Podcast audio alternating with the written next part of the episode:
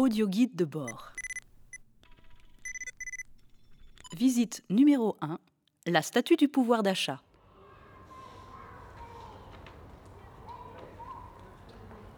Nous traversons actuellement la réserve naturelle de l'éco-consommation. Sur votre gauche, vous pouvez apercevoir l'imposante statue du pouvoir d'achat. Cette sculpture monumentale en bouchon de plastique fut intégralement construite avec des matériaux de récupération. Son édification s'étend sur la période relativement longue des Trente Piteuses. Elle représente une ménagère de plus de 50 ans. Celle-ci porte dans son bras gauche un enfant qui tente de téter son sein anémié et pousse de l'autre son caddie sans aucun article. Les roues du caddie tournent à vide.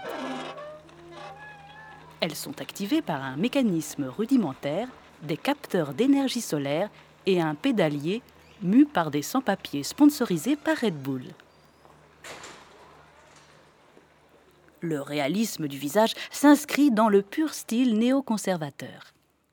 La coupe rose et les yeux hagards de la femme sont particulièrement saisissants.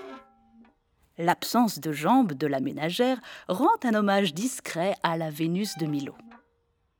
Elle témoigne d'une création antérieure au déminage de la zone est de la ville. La femme porte un t-shirt élimé avec un lapin bleu, symbole d'impatience dans le bestiaire libéral.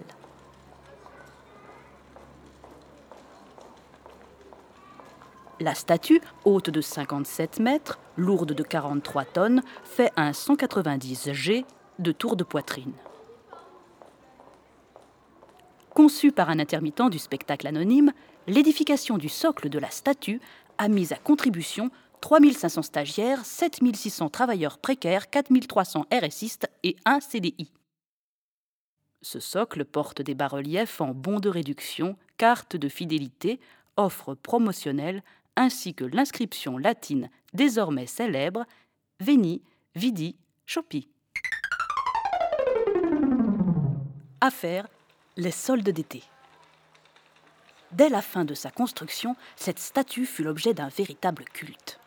À chaque solde d'été, des milliers de personnes font la queue devant la sculpture pour déposer des offrandes dans son caddie vide. Il y a un an, Jeanne Darty prétendit avoir une vision alors qu'elle priait devant la statue. Une enseigne de centre commercial lui apparut comme un néon dans la nuit elle courut vers la grande surface la plus proche et gagna un panier garni qui lui permit de survivre pendant six mois en pleine période de récession. Décrétée lieu saint par le ministère de la Surconsommation, la célèbre statue du pouvoir d'achat a récemment été déclarée patrimoine mondial de l'humanité. Audio guide de bord par Marie-André de Saint-André arteradio.com.